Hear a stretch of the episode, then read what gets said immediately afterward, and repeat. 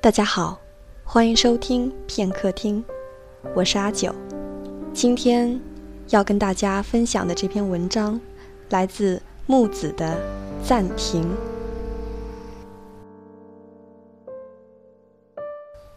我叫木棉，是个心理医生。当心理医生是我从小的梦想。小时候太爱看《成长的烦恼》了，每个夏天，电视台都会一遍又一遍重播这一家五口的幽默故事。我也一遍又一遍不厌其烦地看。我喜欢爸爸 Jason，喜欢他的帅气，他的幽默，他的宽容，还有他的职业。Jason 是个心理医生，为了照顾孩子，把心理诊所开在了家里。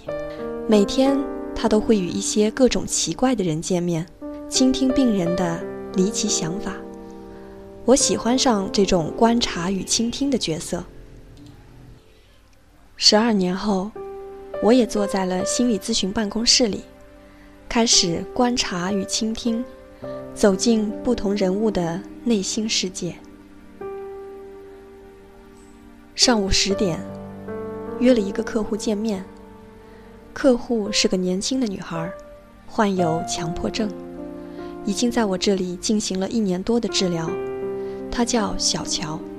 小乔刚来我这里时才十七岁，父亲牵着他的手，把他领进我的房间。他很安静，问他任何问题，他总是要思考半分钟以上，才会从嘴里吐出几个字来回答我。有时候，甚至只有沉默作为答案。半年以后，才开始喜欢跟我分享他的乐趣，DV。他每次来见我，总是带着他的 DV 机。今天又拍了什么呀？小乔等着我问这个开场问题。在街上遇到一个女孩，我把她拍了下来。小乔说：“哦，这女孩好漂亮。”我看着 DV 里的女孩，回应着：“是啊，很美。”可是，小乔按了暂停键。把定格的画面给我看。画面定格在女孩打喷嚏的瞬间，表情怪异，五官扭曲，身体失衡。小乔看着我讶异的表情，得意地说道：“暂停的时候，多丑啊！”说完，他继续开始摆弄他的 DV 机。播放几秒之后，便会按住暂停键，观察定格的画面。小乔，你为什么喜欢看暂停的世界？因为这才是真实的。我们的眼睛暂停不了，看不到真实的世界。川流不息的世界，暂停的世界，哪一个才是真实的呢？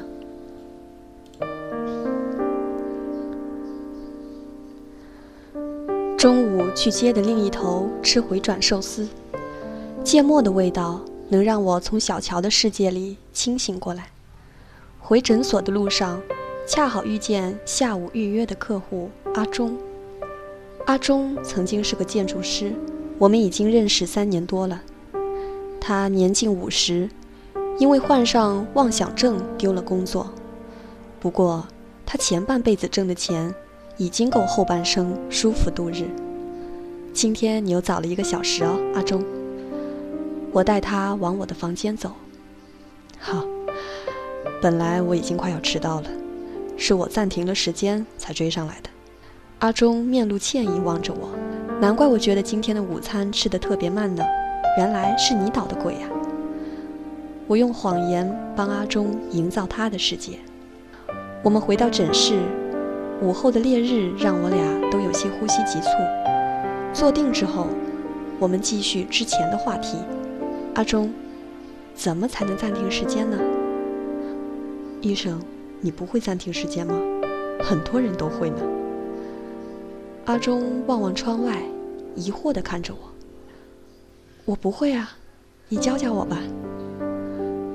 时间是有速度的，只要你跑得跟时间一样快，时间就暂停了。阿忠指着窗外的人群对我说：“如果不是为了暂停时间，这些人为什么要跑这么快呀？”我恍然大悟，继续追问：“那可不可以回到过去呢？”医生，你真是天真，这个世界没有时光机。我们追赶的脚步，能超越时间流逝的速度吗？今天预约的见面都已结束，我也该暂停一下我的时间了。忽然，一位母亲焦急地领着一个面色憔悴的男孩冲进我的房间。医生，您帮帮我儿子吧，否则他今晚可能又要自杀了。好，你们先坐下来。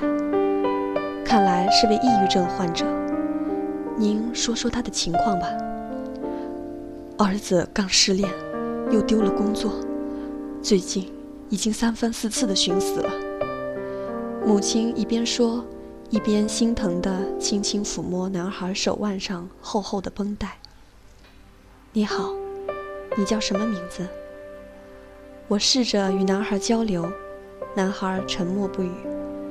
母亲在一旁补充：“他叫阿山。阿山，能跟我说说吗？”你为什么割腕呢？阿山抬眼看看我，我讨厌。勉强挤出几个字之后，又回归沉默。我只能试着引导他：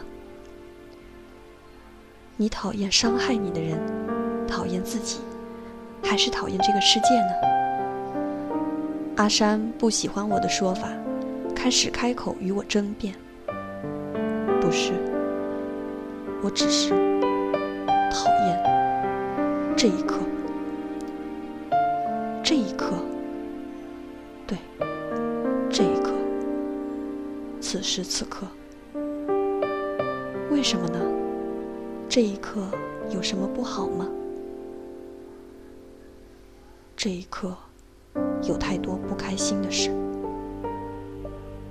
那为什么割腕呢？我只是想暂停一下我的生命，跳过这一刻，下一刻一切都好了。这一刻，生命能给我们时间，等候下一刻的到来吗？